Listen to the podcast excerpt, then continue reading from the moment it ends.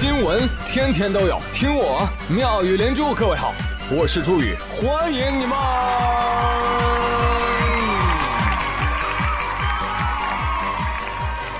谢谢谢谢谢谢各位的收听啦！在小小的工位上面挖呀挖呀挖，挣屁多点的工资根本不够花。在烫烫的身体里面挖呀挖呀挖，血里面全是新冠嗓子啊吧啊！我对不起你们，我被新冠干趴下了，我这会子才爬起来。啊啊啊啊！你问我什么时候阳的？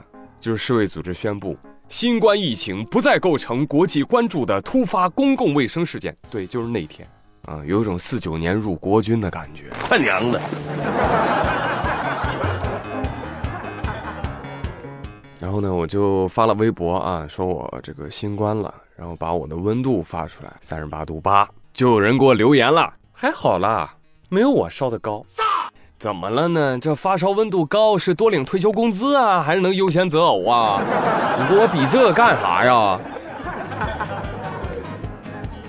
但是朋友们，我跟你说哈，后来我把完整的那个社会组织报告看了一下，发现人家话没有说完，啊，你不要以为说这件事情过去了，没有，新冠疫情只是作为公共突发事件结束了，但是新冠将继续广泛传播与演变常态化。听明白了吗？只是说它不突发了，但并不意味着它不再是威胁了。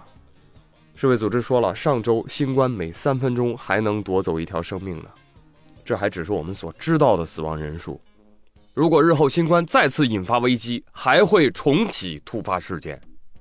那这次五一假期中和假期后，真的有一大波人首次、再次、多次感染新冠，就是一个证明。啊，就是当人口大流动。新冠病毒就开始干嘛？亡羊补牢，一个不留。来，跟我一波阳的朋友们举个手来。所以还是要提醒大家啊，去一些人流密集的场所啊，像免疫力低的老幼啊，仍然是有戴好口罩、做好防护的必要，好吧？因为病一次真的 可太难受了。谁跟我说的啊？你晚点阳，你症状就轻，轻个毛线！我跟你说，前几天我觉得自己很 hot。但是呢，我食欲变得更好了，应该就是得了干饭猪。但是随着吃的药越来越多，我的胃就开始不舒服了，然后吃的越来越少啊，几天下来没怎么正经吃饭。你猜怎么着？我最后啊，我练成了 Chinese 空腹。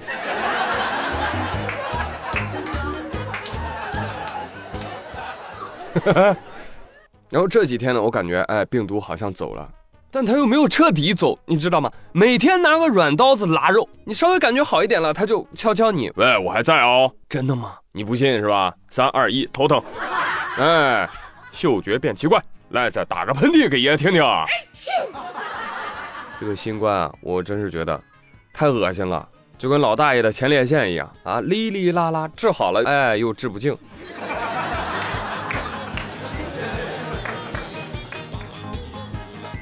我现在非常郁闷的就是，我的声音已经这样一个多星期了，然后我的嗅觉和我的味觉都出现了非常大的变化。比如说，我的嗅觉经常能够闻到一些焦糊的味道，但其实并没有。然后我的味觉呢，就吃很多东西都变得淡了。哎，就这种感觉真的好烦呐！来，有一块羊的朋友们，欢迎欢迎你们来说说你们的感受啊！哎。一定是宇哥好欺负啊！不像假期里看到那俩插队的女子啊，我们可不是好惹的。我跟你说，前天翻的浙江金华两女子疑因插队被阻止之后发飙啊，狂怼男子的视频引发热议。哎，估计你们都看过了啊。事儿是小事儿，但是当事两位女子实在面目狰狞，让人过目难忘。再加上假期热点不多。这俩就多次冲上热搜，引发热议。所以他们俩真的插队了吗？据那个女子自己的解释啊，简单来说就是两条队，他们排错队了，到了跟前才发现，然后就平移自己的位置到了正确的队啊，所以没有重新排队。在那一队的人看来，他们就是在插队。对呀，朋友们，你觉得平移插队是插队吗？我说什么平移插队？这就是插队。如果这都不算插队，那行了，那以后我就专门走 VIP 通道。然后，哎呀，不好意思，我走错了。那我现在平移到普通通道去吧。那我要是考一个专科，我发现学校不合适，哎呦，不好意思，我考错了，我平移到本科院校吧。啊，那别人有老婆女朋友，我没有，哎呀，不好意思，我平移了，你老婆跟我吧。还有这好事呢。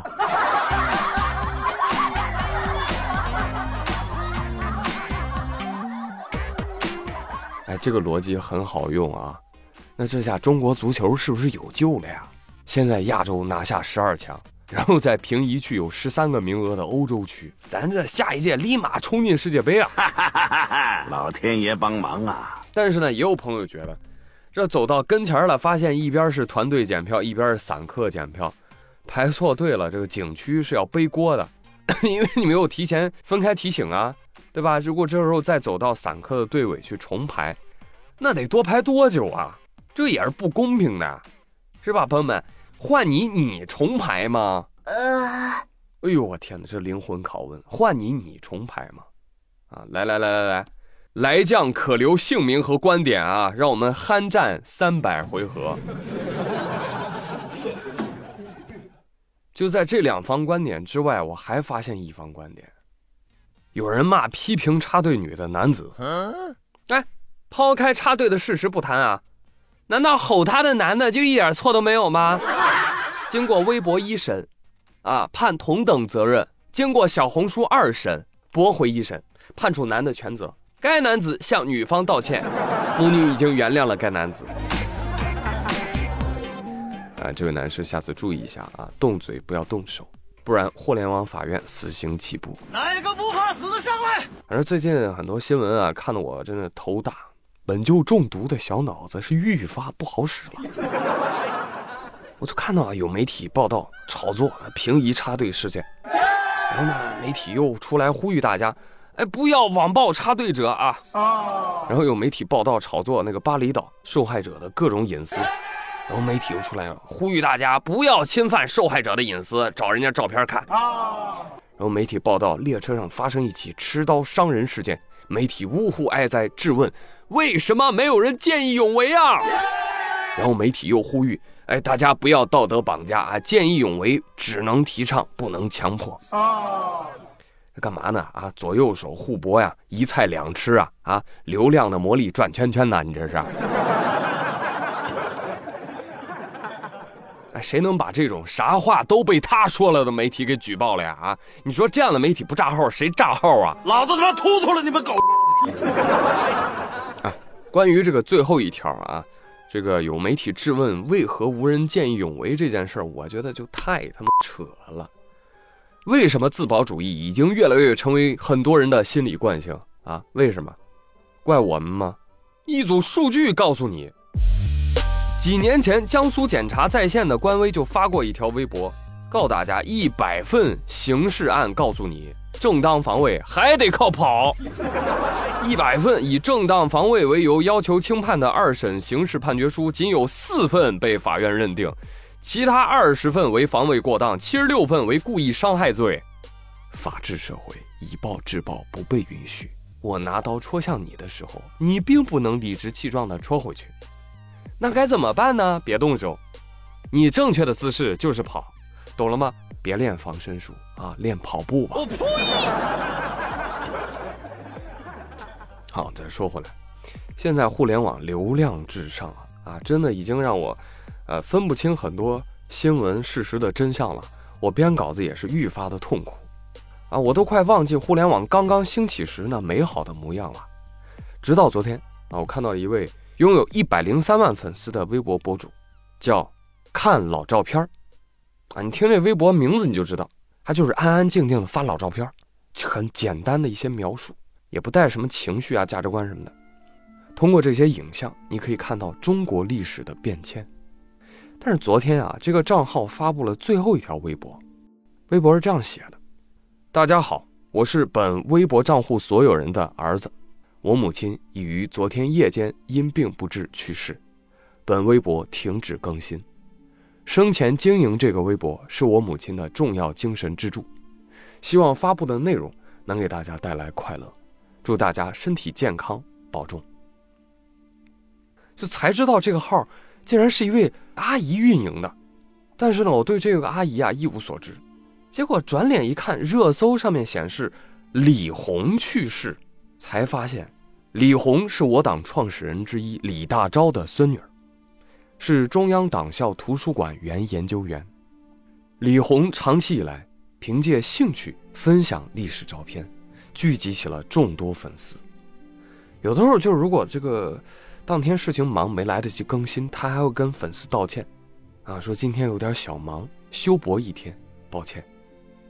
他还养了一只猫，啊，有时候也会跟大家分享一下猫咪的日常，就老照片用来讲述历史，而萌猫负责跟大家说晚安。这个账号上，他一共发了一万四千九百四十三条微博，但你检索一下，发现他从来没有提过一句他的爷爷是李大钊。哎，虽然这个事情不大啊，但是你刷着他的微博啊，刷着刷着你就会感动到落泪啊。就像有位网友说的，在这个乌烟瘴气的微博上，仍然有很多人在持续的去做有意义的分享。这种对生活的热情和负责的态度，也会激励到更多人。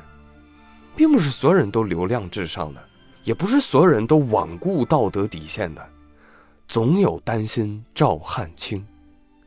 可敬的李红女士，一路走好。那这互联网真的是一个神奇的地方，有喧嚣也有真诚。然后你看很多的啊微博或者网友啊，你看似是真人的一个账号啊，也许就是团队成批养号中的一个。你看似很多看起来像机器人似的微博，但皮下却是真实热爱生活的个人。哎呀，这就不禁让宇哥也感慨，真是成为什么样的人，做什么样的事儿。你永远都可以选择呢。谢谢阿姨，阿姨坐好。